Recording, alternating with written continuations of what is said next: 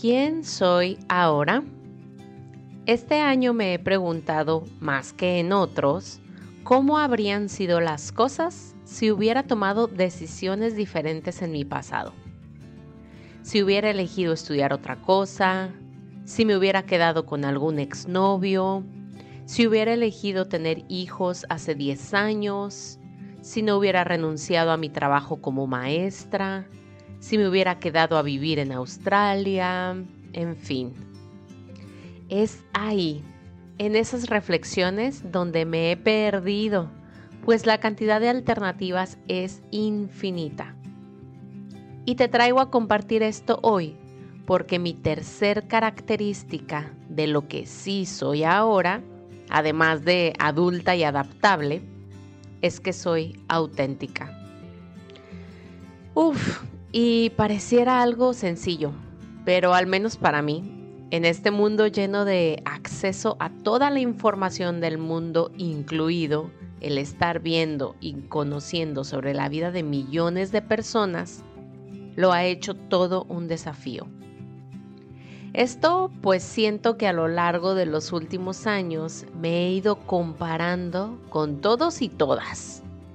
Comparo estilos de vida, metas, logros, números de países conocidos, número de hijos y hasta la estabilidad emocional y su conexión espiritual que proyectan tener, por poner ejemplos.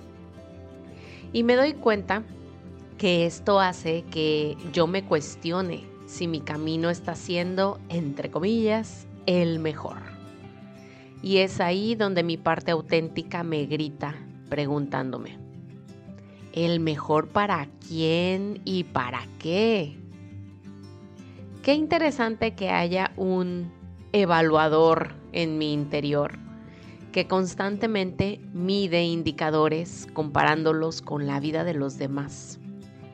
Esto me ha creado expectativas que me abruman y me invitaba a ponerme máscaras para pretender ser alguien que no soy realmente.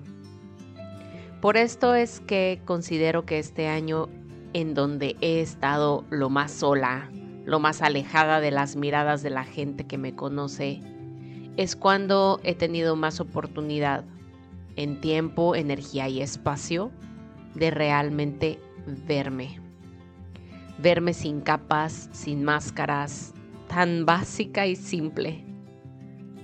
Esta autenticidad me lleva a sincerarme en todo momento, a toda costa. Es como ya no poder comprarme excusas de por qué estoy usando una máscara. Es como irme cuestionando día a día el por qué le voy a volver a dar peso a expectativas externas y ajenas. Y lo que voy a decirte a continuación viene desde la honestidad radical, quitando la emocionalidad de por medio. Y es que lo más cañón es que a nadie le importo tanto. A nadie le interesa tanto lo que hago o dejo de hacer.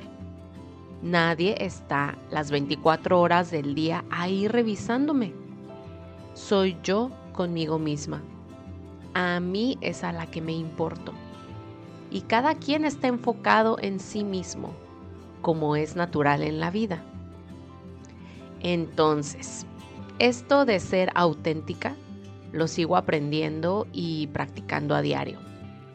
Aún me permito ser inspirada por otros, claro, pero cada que veo que quiero imitar algo por el simple hecho de que mi ego quiere regocijarse, es cuando entra mi autenticidad y me recuerda que puedo ser yo misma y eso estará bien y será suficiente.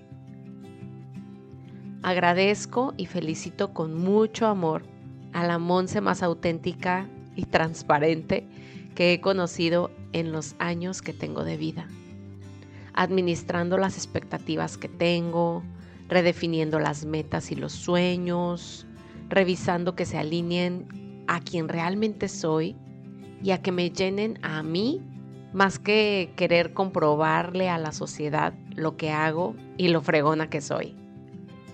Reconozco y honro tu autenticidad, pues entre más respetas quién eres, también yo y todos a tu alrededor nos identificamos con la sencillez y el gozo de la vida.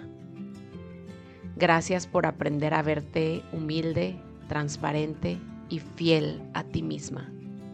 Y compartirte así con los que hacemos el camino contigo. Qué gusto encontrarnos en la misma sintonía hoy, recordando que la vida es tan solo un juego de colores. Agradezco de corazón tus comentarios a lo que hoy has escuchado, por lo que puedes contactarme a través de un mensaje por Instagram y unirte a nuestro canal de difusión en la misma aplicación para seguir en armonía. En la descripción de este episodio te dejo el enlace directo.